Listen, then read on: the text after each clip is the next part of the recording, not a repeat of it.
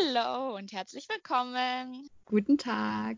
Wir begrüßen euch mal wieder zu einer neuen Folge von Haarige Sache. Mit Jasmin und mit Ellen.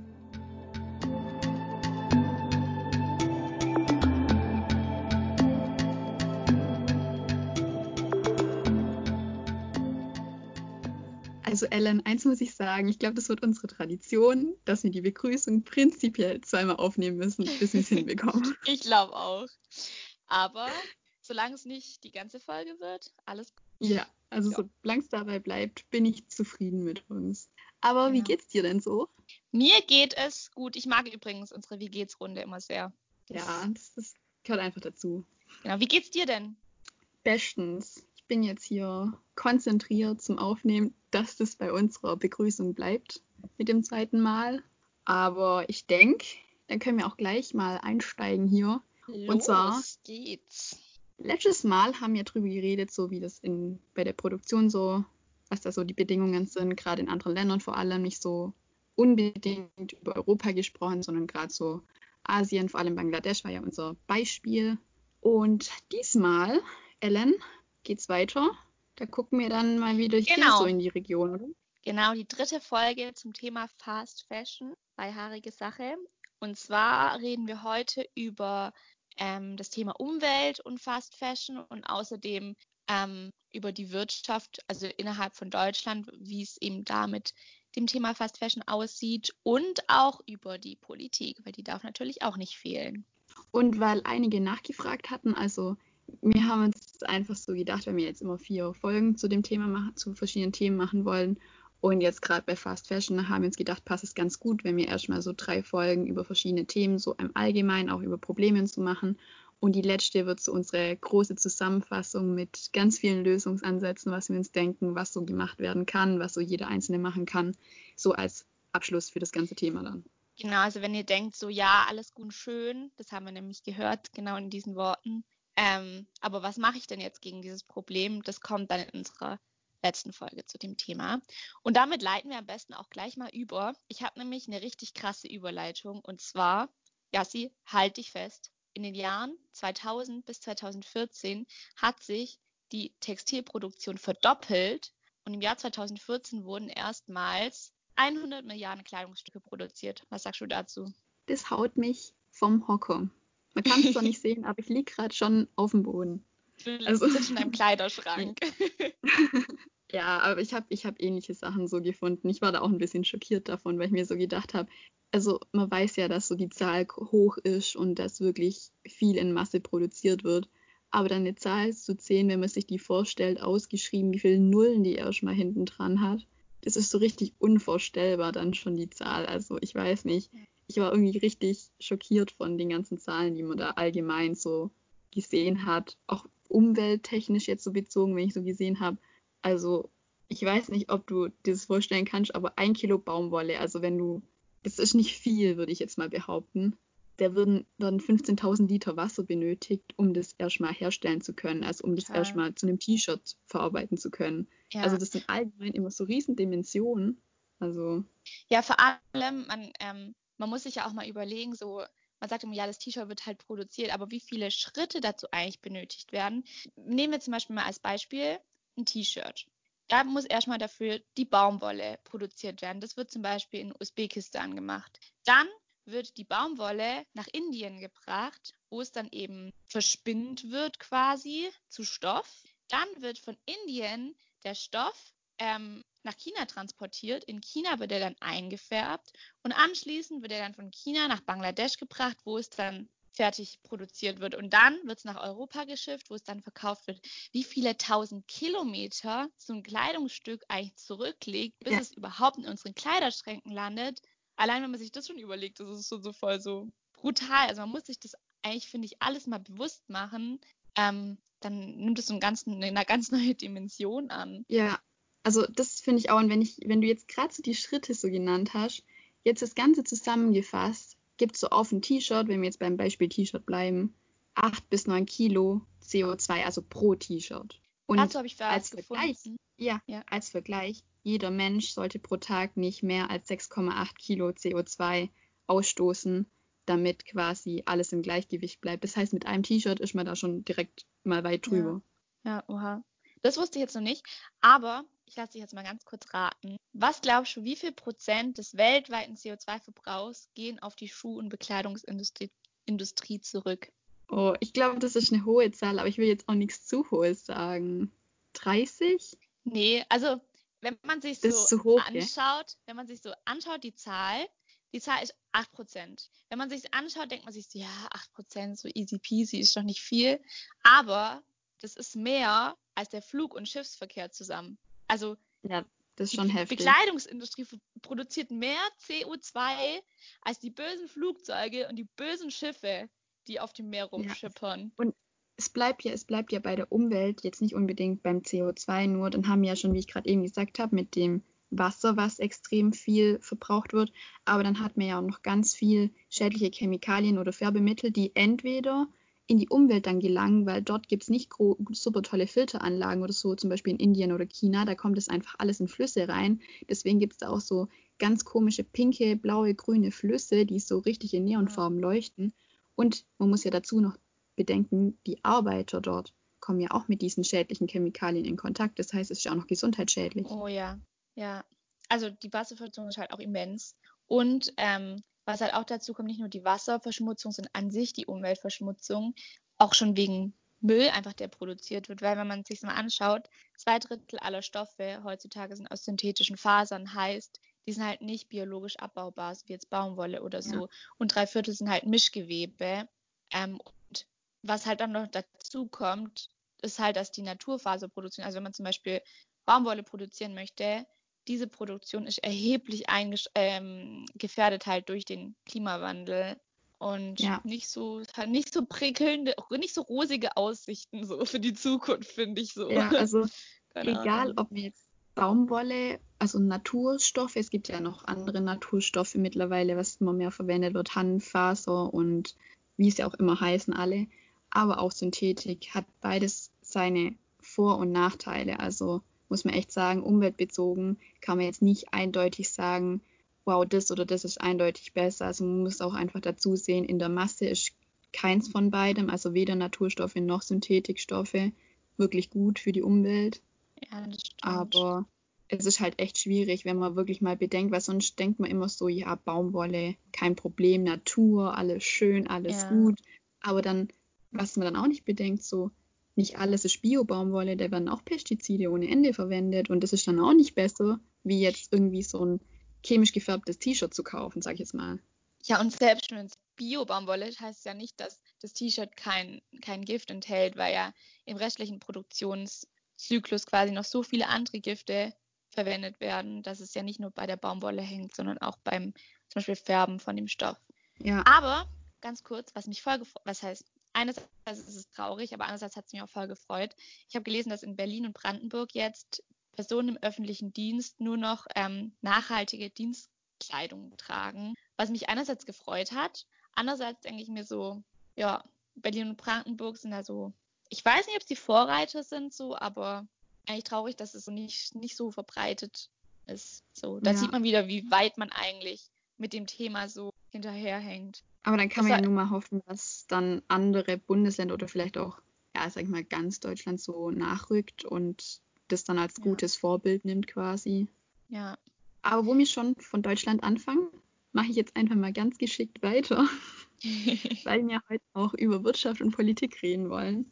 Und also gerade mit dem Thema Wirtschaft habe ich erstmal gedacht, so, hm, Fast Fashion in Deutschland, gibt es da überhaupt wirklich was? Aber es ist schon so, dass ähm, deutsche Unternehmen, sage ich jetzt mal, deutsche ähm, Klamottenlabels immer weniger in Deutschland produzieren, einfach was wie für die meisten einfach billiger ist, im Ausland zu produzieren. Natürlich. Aber man muss jetzt sagen, selbst wenn deutsche Firmen im Ausland produzieren lassen oder auch andere Firmen einfach ihre Sache in Deutschland verkaufen, macht Deutschland da trotzdem Gewinn mit Fast Fashion einfach durch Steuern. Und das ist ja nicht gerade wenig. Ähm, also zum Beispiel ein T-Shirt für 5 Euro, ähm, da bekommt Deutschland ein Steuern von 80 Cent und der Arbeiter, der das T-Shirt genäht hat, bekommt 13 Cent. Das heißt, ja, Deutschland profitiert auch vom Massenkonsum. Deswegen natürlich. denke ich mir auch so, okay, hm, ist dann die deutsche Regierung, sage ich jetzt mal, überhaupt daran interessiert, was zu ändern? Weil ich meine, Geld kommt dadurch trotzdem in die Kasse, egal ob billig oder teuer produziert wird. Und Klar, und dadurch ist es halt auch so schwierig, was zu ändern, weil halt eben die Bekleidungsindustrie groß ist und so mächtig, dass die Politik sich da vielleicht halt auch nicht so richtig traut, was zu ändern. Kann ja, ich mir also vorstellen. Also, ja, ich, ich ich, ich finde das auch echt schwierig. Also ich muss auch sagen, ich habe jetzt so direkt zum Thema Politik, also konkrete Infos oder so, finde ich, hat man recht schwierig gefunden. Also es war nicht so leicht wie jetzt zum Beispiel ja. die Produktionsbedingungen in den Ländern oder das so. Stimmt. Also es war echt schwieriger, da an Infos zu kommen. Und ich habe zum Beispiel auch äh, als Beispiele mal gesucht, so wer noch in Deutschland produziert und wie so, also wie so da die quasi die Verteilung von Lohnkosten und Rest und sowas bei denen aussieht. Und ich habe halt wirklich nur von einer Firma was gefunden, von Trigema weil die halt noch zu 100 Prozent in Deutschland eigentlich produzieren. Ja, ja ich denke mal, also, teilweise werden manche Firmen noch produzieren, aber so zu 100 Prozent, das, ja, das ja. Ist, ist halt auch einfach brutal teuer. Wenn du halt hier so einen Mindestlohn zahlst, ist es halt was anderes, wie wenn du in Bangladesch so einen Mindestlohn zahlen ja, musst. Also. Stimmt. Aber man sieht auch voll den Unterschied, wenn man jetzt so, jetzt gerade von Trigema, ähm, ist so, wenn man jetzt einen Euro für, äh, also ein Euro, ein T-Shirt für 10 Euro kauft, und das wäre jetzt zum Beispiel von Trigema, ich glaube von Trigema ist es teurer, aber die haben einfach das Beispiel 10 Euro genommen. Da würde jetzt Trigema in Deutschland seinen ähm, Mitarbeitern von diesem 10 Euro T-Shirt 5,20 Euro an Lohn zahlen. Im Vergleich dazu im Ausland wären es 90 Cent. Ja, ja genau. Und deshalb muss man auch so faire Mode auch nochmal so in Relation setzen, weil das halt, also es ist halt relativ, ob du jetzt in Deutschland einen fairen Lohn bezahlst oder ob du in in einem Entwicklungsland eben einen fairen Lohn bezahlt. Ich denke, das sind noch sehr große, auch das, also das sind sehr ja. große Unterschiede dazwischen, dass auch Firmen, die ähm, fair produzieren im Ausland, trotzdem viel billiger wegkommen und im Vergleich viel weniger bezahlen als Firmen, die in Deutschland produzieren. Ja, also man muss es ja auch so sehen, dass ähm, gerade Firmen, die fair produzieren, das sind die Klamotten oder die allgemeinen, ob es jetzt Schuhe oder auch Bekleidung ist, ähm, sind ja oftmals um einiges teurer wie jetzt Fast Fashion. Aber man muss sehen, dass die meistens vielleicht sogar noch weniger an sich an Gewinn übrig haben, wie jetzt eine Fast Fashion Firma, weil einfach der Anteil an äh, Materialkosten, an Produktion, an quasi auch Transport und sowas, weil die auf bestimmte Kriterien noch einfach achten, viel höher ist und dadurch bleibt am Ende vielleicht genauso viel, wenn nicht sogar weniger übrig, wie jetzt die Fast Fashion Industrie übrig hat, weil die einfach Wert auf andere Punkte legen. Und ich finde, das sieht man jetzt auch schon in dem Vergleich mit dem 10-Euro-T-Shirt. Man sieht einfach, die legen Wert darauf, dass mehr Lohn gezahlt wird, beziehungsweise sind in Deutschland auch allein schon dadurch gezwungen, mehr Lohn zu zahlen, weil es in Deutschland einfach Vorschriften ja. gibt, die eingehalten werden müssen. Und dadurch können halt auch Fast Fashion Firmen viel schneller wachsen. Also wenn man heutzutage, schau, schau dir doch heutzutage mal die Städte an, die großen Städte, da sieht man überall H&M, Zara, Primark, keine Ahnung, das sind alles diese großen Fast Fashion Marken, die, also die müssen ja nicht mal schlecht sein so, aber die können halt einfach viel schneller wachsen. Also, und es ist halt eben viel schwieriger für Firmen, wo eben weniger Gewinn übrig bleibt, die eben fair produzieren, eben genauso schnell zu wachsen. Und Aber ich sage jetzt auch mal, ich kenne mich jetzt nicht unbedingt großartig gut mit dem Thema Steuern oder so aus, muss ich sagen. Ich auch nicht.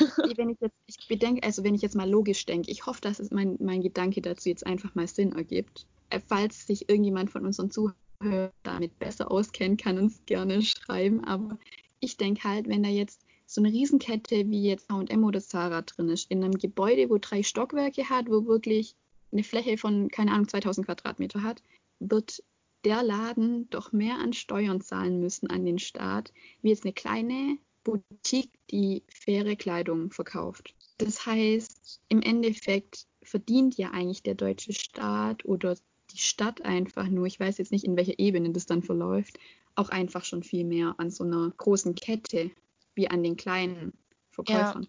Ja, ja und deshalb ist vielleicht auch bisher einfach so dass in der Politik ganz viel so auf Freiwilligkeit gesetzt wird. Da kommen wir jetzt auch noch gleich dazu zum Thema Politik. Ähm, aber ich wollte davor noch was sagen. Und zwar ist es eigentlich auch, also muss man jetzt einfach mal so quasi auch so, so dankbar sein, so eine Sekunde so positive Vibes, weil ähm, wir halt ein unglaubliches Privileg haben, sich überhaupt mit dem Thema, also dass wir uns überhaupt mit dem Thema über die Herstellungsbedingungen unserer Kleidung eben auseinanderzusetzen. So zeigt einfach, wie privilegiert wir so in Deutschland sind und so an sich, weil wir halt eben auch die Zeit haben, die Mittel und auch den Zugang so zu Informationen. Und keine Ahnung, da muss man auch mal dankbar für sein, weil ja. in anderen Ländern hat man das vielleicht auch nicht. Und ich weiß jetzt nicht, wie ich es ausdrücken soll, aber was sagst ich du, verstehe, was, was du meinst. Also ja. ich verstehe, was du meinst. Ich habe mir, hab mir auch schon so Gedanken drüber gemacht, auch weil ich mir zum Beispiel denke, selbst in Deutschland gibt es bestimmt auch viele Familien oder auch einfach, sag ich jetzt mal, Bevölkerungsgruppen. Ich weiß nicht, wie man das jetzt genau bezeichnen ja. soll, aber die jetzt vielleicht nicht unbedingt so die Mittel auch dazu haben, sich ja, darüber klar. Gedanken zu machen. Und klar. erstens denke ich mir so, wenn wir vielleicht auch mal so drüber reden, vielleicht zeigen wir dann manchen Leuten damit auf, was sie für ein Privileg haben damit. Genau. Und also. vielleicht, wenn wir jetzt auch in, in unserer letzten Folge dann noch über Lösungsansätze oder sowas sprechen, vielleicht kommen dann auch Leute, die vielleicht nicht so auf den ersten Blick das Privileg haben wie mir jetzt, vielleicht kommen die dann auch drauf, dass sie vielleicht auch so Kleinigkeiten haben, wo sie das trotzdem so ein bisschen so mit in ihren Alltag so mit reinbringen können, also dass sie da ja. nicht so ganz ausgeschlossen sind. Also ja. ich verstehe auch, was du meinst, wirklich. Also. Deshalb an alle Menschen, die diesen Podcast gerade hören, seid dankbar, dass ihr euch über so ein Thema Gedanken machen könnt. Wollte ich einfach nur mal gesagt haben. So. Und nehmt es euch zu Herzen. Jetzt, genau, nehmt es euch zu Herzen und dann können wir uns ja jetzt über die Politik auslassen, oder? Genau. So. Aber du hast ja gerade eben schon gesagt bei der Politik, dass es da einfach noch voll viel auf Freiwilligkeit beruht. Und ich habe mich im ersten Moment richtig gefreut, weil ich dann so eine schöne Seite gefunden habe vom, das ist jetzt ganz langer Begriff, Bundesministerium für Umwelt, Naturschutz und nukleare Sicherheit. Frag mich nicht, was nukleare Sicherheit mit Fast Fashion zu tun haben soll, aber da stand der Artikel drin. Ähm, und da stand dann erstmal so drin, ja, ähm, Gespräche darüber, Produktionsbedingungen, also faire Produktionsbedingungen verpflichtend zu machen. Und ich lese so den Titel und denke mir so, schön, Deutschland macht was. Zwei Absätze weiter unten steht dann, ja, es gab einen Fragenkatalog, den 1800 Firmen ausfüllen sollten. Ist jetzt zwei Jahre her, bis jetzt ist nichts passiert. Ja, und das zeigt halt auch immer wieder, wie wenig so in der Politik bisher auch passiert ist, weil, also, wie du vorher schon gesagt hast, es war erstmal richtig schwierig, da überhaupt Infos drüber zu finden. Ich habe dann zum Glück auch noch was gefunden, aber es war halt so nicht so viel, wie ich so mir erhofft hatte. Ähm, und auch das 2000, also es war ja auch dieses, dieses Rana Plaza, das 2013 eingestürzt ist. Das war ja quasi auch so der Beginn von dieser Revolution. Davor war das ja in der breiten Öffentlichkeit überhaupt nicht bekannt, dass ganz viele Modeunternehmen eben unter so prekären Situationen eben produzieren lassen. Ja, also. Und und was ich dann, ich weiß nicht, ob du das auch gelesen hast, es war halt so, dass dann 2013, ein Monat eben nach diesem Rana Plaza, haben dann 200 Textilunternehmen ähm, den Bangladesh Accord unterzeichnet. Und es ist halt eben so ein Abkommen ähm, von der Konfektionsindustrie, wo es halt dann eben um die um sichere Arbeitsbedingungen geht, Brandschutz, Gebäudesicherheit und so, aber nur in Bangladesch. Und das hat, fand ich halt auch irgendwie so ein bisschen merkwürdig so, weil klar, an sich im ersten Moment denkt man sich so, wow, toll, voll gut, dass es auch so viele Unternehmen unterschrieben haben. Aber warum denn nicht weltweit gültig, sondern nur in Bangladesch? Ja, also ich habe das auch was dazu gelesen, aber ich habe dann auch irgendwie was gelesen, dass die wenigsten dann wirklich was groß verändert haben. Also bei den meisten ist es dann gleich geblieben oder hat sich vielleicht minimal was verändert, aber jetzt nicht so, wie man sich vielleicht vorstellen würde nach so, also wenn man so ein Riesending hört von wegen Brandschutzmaßnahmen und Lohn und was weiß ich was alles. Der kleinste Teil davon ist halt wirklich umgesetzt worden, was schon ein bisschen traurig ist. Ja, ja, und dann, also ich, ich gehe jetzt einfach mal so weiter, was noch so gemacht wurde. Ähm, du kannst mich gerne unterbrechen, wenn du so irgendwie, ob ich, wenn ich was Falsches sage und so, aber dann war ja 2014 so, dass dann unser Entwicklungsminister Gerd Müller von der CSU ähm, ein Textilbündnis gegründet hat, ähm, was eben die Unternehmen dazu verpflichtet, soziale und ökologische Standards einzuhalten, aber natürlich freiwillig. Und da sind wir wieder bei dem Thema Freiwilligkeit, was wir vorher schon gesagt haben. Und dass halt eigentlich viele Unternehmen blöd wären, das also durchzuführen, weil sie ja dadurch eben weniger Gewinn machen würden. Ja. Ich habe auch was gefunden, wo es hieß Obhutspflicht für Produkte, die es gibt. Was heißt, äh, eine Vernichtung von Produkten eingedämmt werden soll. Das gibt es jetzt nicht nur in der Textilindustrie, sondern auch in verschiedenen anderen Kunstfeldern, würde ich jetzt mal sagen. Dann habe ich auch erstmal gedacht, so wieder, toll, eine Pflicht, das ist gut, weil dann müssten sich die alle dran halten. Nee, das ist auch eine Pflicht, die aber freiwillig eingehalten werden kann. Ja, ja, aber gleichzeitig, ich an sich finde ich sehr gut, wenn man erstmal so auf Freiwilligkeit setzt, weil man dann quasi an die Vernunft von den Unternehmen appelliert, was im ersten Mal ja, finde ich, gut ist. Aber wenn dann halt nichts passiert, keine Ahnung, ist es halt auch einfach nötig. Es wundert mich halt nur, weil man ja schon in die Wiege gelegt bekommt von den Eltern so, behandle andere so, wie du auch behandelt werden möchtest. Und muss ich ganz kurz hier die Philosophie raushängen lassen. Kant hat ja schon gesagt, handle so, dass die Maxime deines Willens zugleich als Prinzip einer allgemeinen Gesetzgebung gelten könnte. Und das heißt ja quasi das Gleiche wie behandle andere so, wie du selber auch behandelt werden wolltest, sodass halt ja.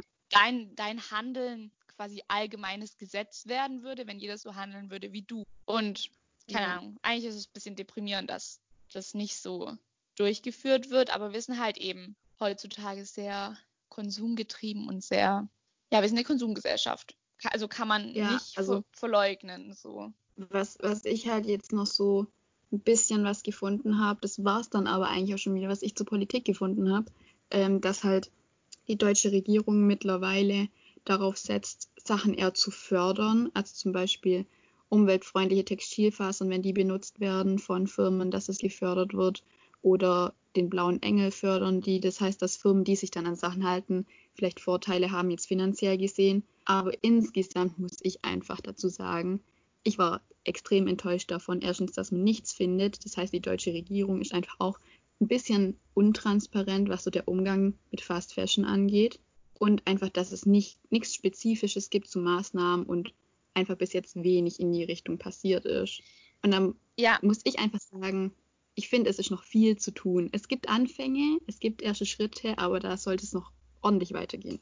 Ja, also, also das habe ich als letztes noch so gefunden quasi, ähm, dass die CDU und die SPD in ihrem Koalitionsvertrag, also in dem aktuellen, vereinbart haben, wörtlich stand da drin, falls die wirksame und umfassende Überprüfung 2020, also dieses Jahr, zu dem Ergebnis kommt, dass die freiwillige Selbstverpflichtung der Unternehmen nicht ausreicht, werden wir national gesetzlich und uns für eine EU-weite Regelung einsetzen. 2020 ist jetzt. Also ich verstehe es, wenn aktuell die Regierung da keinen Kopf für hat, weil gerade halt eben so viele andere Sachen noch sind und so aktuelle auch ganz viele andere Sachen.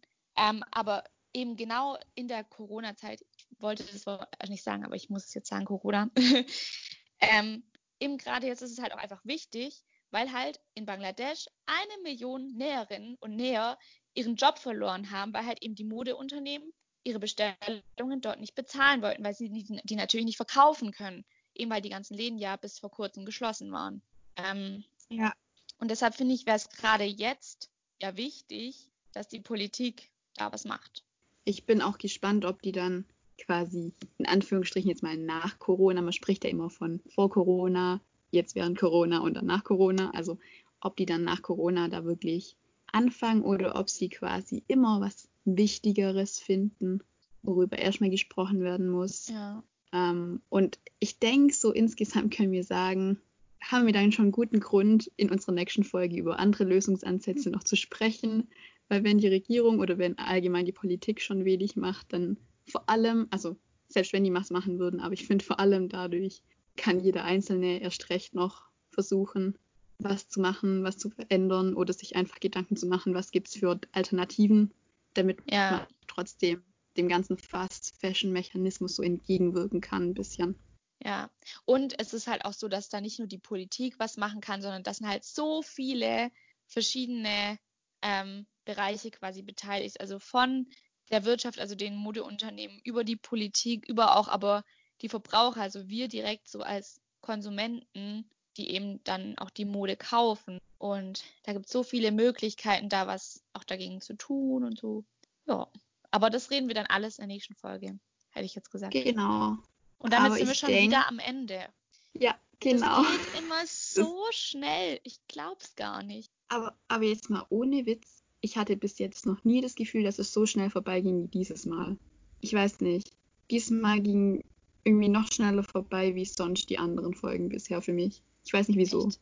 Ich fand's bisher eigentlich, ich fand's letztes Mal sogar noch schneller, aber es ging jetzt auch. Also man denkt immer so, ja, 20 Minuten, halbe Stunde, das ist so lang. Und ich finde auch, wenn man sich selber anhört, ist es eine richtig lange Zeit, so eine halbe Stunde. Aber wenn man drüber redet und in so einer Diskussion drin ist, ist es so Schnips und Zeit um.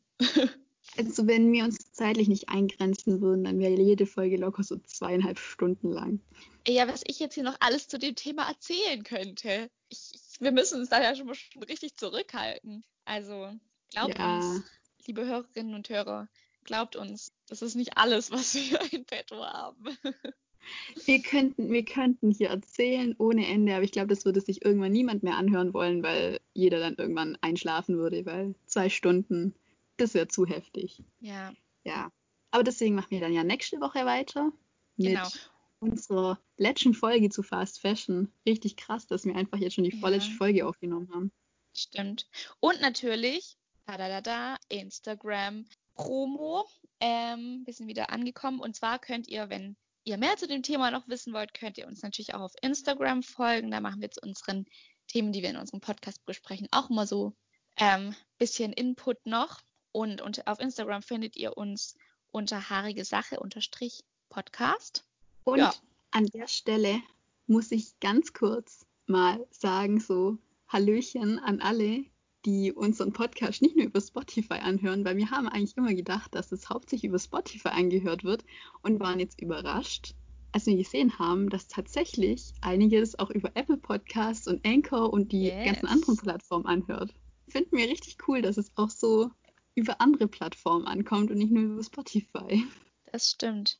Wir freuen uns über jeden, der unseren Podcast anhört. Und wir freuen uns natürlich auch, wenn ihr uns Kritik, Anregungen, Themenvorschläge, ähm, Allgemein Einfach Feedback einfach. Feedback schreibt. Genau. Ähm, genau. Wir freuen uns über jede Nachricht, die kommt und ja, und wir freuen uns auch jede Woche was Neues aufzunehmen. Deswegen freue ich mich jetzt schon auf die nächste Folge. Yes. Ganz jedes Immer Mal. wieder nett mit dir hier Ja, zu diskutieren. Und ja, man muss auch sagen, es ist ja, ist ja wirklich bei uns immer eine natürliche Diskussion. Also, ja, also das, da müssen wir mal so, wenn wir jetzt so einen Blick hinter die Kulissen damit quasi geben können. Wir sprechen vorher uns so ein bisschen ab, was so grob der Aufbau ist. Also jetzt zum Beispiel in der Folge haben wir gesagt, okay, erstmal Umwelt, dann so ein bisschen Wirtschaft, Politik, so dass wir halt ungefähr einen Faden drin haben. Aber sonst, wir wissen auch nicht, was der andere immer recherchiert hat oder so, einfach weil wir wollen, dass wir dann wirklich so diskutieren können. Und bis jetzt hat es echt gut funktioniert. ja, dann bleibt es noch spannend, auch für uns zwei. Genau. Ja. Aber ich glaube, Deswegen haben ist, wir. glaube für uns auch immer so schnell vorbei. Ja, ich glaube auch. Und ich glaube, jetzt haben wir genug geredet, weil unser Genau. Outro schon wieder gefühlt 100 Jahre lang ist. Aber jetzt sagen wir wirklich Tschüss und wir hören uns dann nächste Woche wieder. Bleibt Macht's alle gesund und. Bis dann. Ciao. tschüss.